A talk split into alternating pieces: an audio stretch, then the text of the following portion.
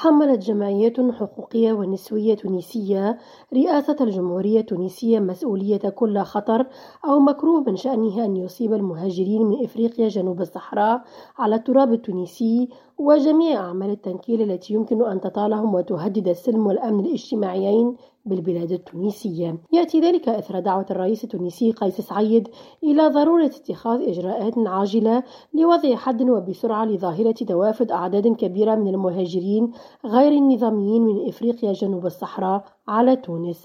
ودعت الجمعيات الرئيس التونسي إلى الابتعاد عن مثل هذه الخطابات والممارسات العنصرية التي لا ترتقي أن تصدر من دولة ألغت الرق منذ سنة 1846 وقالت إن ما صدر عن رئاسة الجمهورية يمثل انتهاكا صارخا للدستور التونسي وللمعاهدات الدولية والإفريقية التي التزمت بها الجمهورية التونسية لا سيما القانون المتعلق بالقضاء على جميع أشكال التمييز العنصري.